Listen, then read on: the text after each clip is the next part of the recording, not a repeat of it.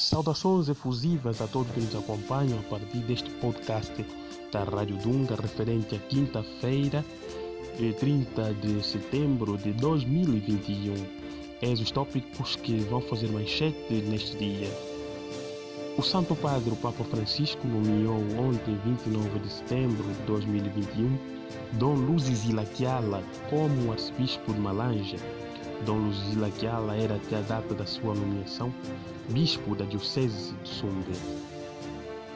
73 elementos integrantes dos grupos habilidosos de Boko Haram que causaram tumulto nos últimos dias na cidade de Luísa foram detidos pela Polícia Nacional. Mototaxistas sem domínio do código de estrada preocupam Direção Provincial de Viação e Trânsito no Luísa. Medicamento fabrico caseiro ou artesanal por indivíduos não credenciados tem efeitos colaterais graves e podem levar à morte, advertem especialistas em saúde pública. O setor da restauração no INGE vai se recompondo depois das restrições impostas por conta da Covid-19 no desporto. Manchester United vence o Villarreal por duas bolas a uma. Enquanto isso, o Barcelona de Espanha foi derrotado pelo Benfica de Portugal por 0 bolas a 3.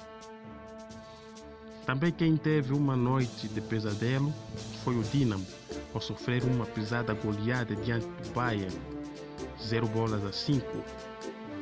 O Chelsea perdeu com a Juventus por uma bola a 0. E no outro encontro, o Young Boys foram vencidos pelo Atalanta por uma bola a zero. Futsal da Lituânia, Argentina está na final depois de derrotar a similar brasileira por duas bolas a zero. Estes são os tópicos do dia. Esperamos ver-nos no Viva Noite, mas não deixe de acompanhar o nosso podcast.